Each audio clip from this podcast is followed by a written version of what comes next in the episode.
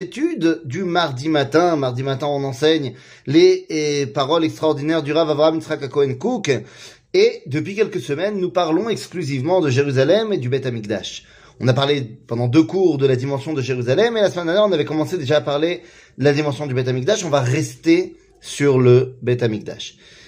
Dans son livre Mishpat Cohen, un livre peut-être moins connu du Rav Kook, dans lequel c'est un livre purement halachique, eh bien, il répond à une question qui va être posée à son époque par le Rav Grossberg.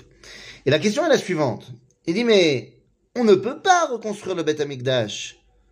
Pourquoi? Eh bien parce que il y a là-bas des gens qui font de la Avodazara. Or, un endroit où il y aurait eu de la Avodazara, on ne peut pas y reconstruire le Beth Amikdash.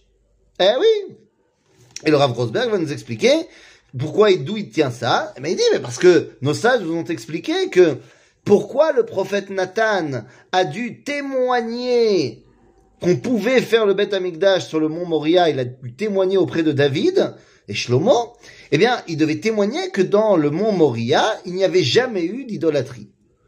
De là, on en apprend donc, dit le Rav Rosberg, que s'il y a eu de l'idolâtrie, on ne peut plus faire le Beth Amikdash, et donc, dans la mesure où il y a d'idolâtrie là-bas, eh bien, on peut pas faire le Beth Amikdash.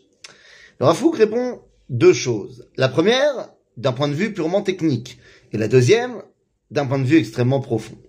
Nous dit le Rav, tout d'abord, les musulmans qui sont, euh, à son époque, les patrons du mont du Temple, qui ont construit leur mosquée, le dôme du rocher, et qui prient là-bas, bien, dit le Rav Kook, ce n'est pas d'idolâtrie. Ce n'est pas de l'idolâtrie, et il cite le Rambam qui va nous expliquer que ce n'est pas de l'idolâtrie. Il citera également les différents avis.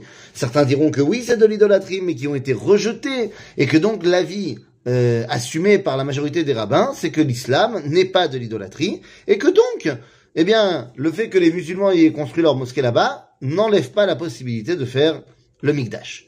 Maintenant, une fois qu'on a dit ça, ça c'était la partie facile. Nous dit le Rafrouk, mais enfin, de toute façon, la question ne se pose pas au niveau des musulmans.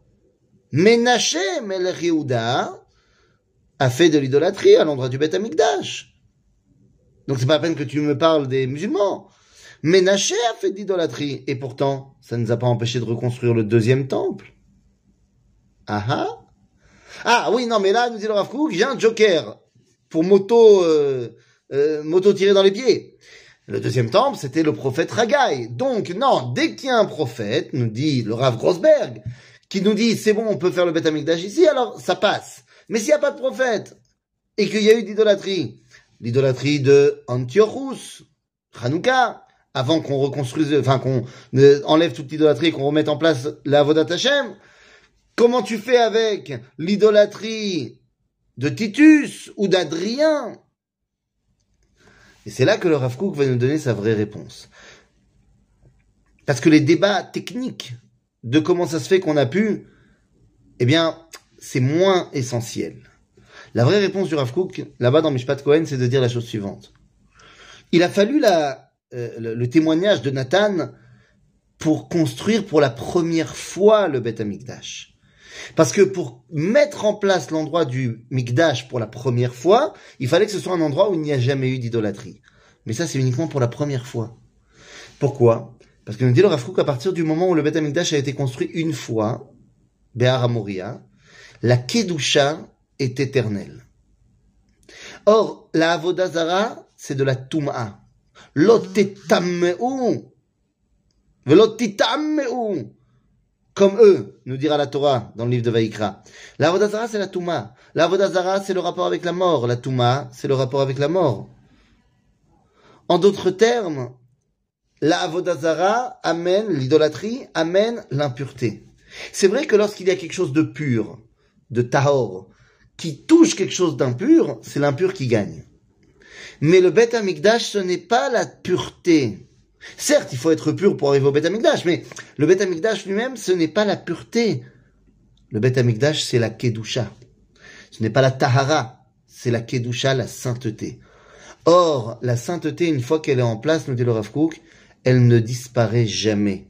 Et elle gagne, si on veut, dans ce combat contre tout ce qui n'est pas Kadosh. Il n'y a pas d'inverse à la Kedusha. C'est pas comme la tahara, son inverse c'est la touma. Pureté, impureté. La sainteté n'a pas d'inverse. Le profane, comme on dit, le rôle, ce n'est pas l'inverse du saint. C'est là où on peut faire rentrer le saint. En d'autres termes, nous dit le Rav à partir du moment où le Beth Amikdash a été construit pour une, la première fois, ça y est, la Kedusha est en place. Et comme nous dit la fin du livre de Vaikra, Kol yikdash. Et donc, même s'il y a eu après qu'on ait mis en place le Beth Amikdash avec David et Shlomo, même si plus tard il y a eu d'idolâtrie, que ce soit celle de Ménaché, que ce soit celle eh, de d'Antiochus, de Adrien, et même si ceux qui disent que les musulmans c'est l'idolâtrie, alors que la majorité ne disent pas, ça ne nous empêchera pas de reconstruire le Beth Amikdash. Parce que la Kedusha, elle s'en fiche. À partir du moment où elle a été mise en place, elle reste pour l'éternité.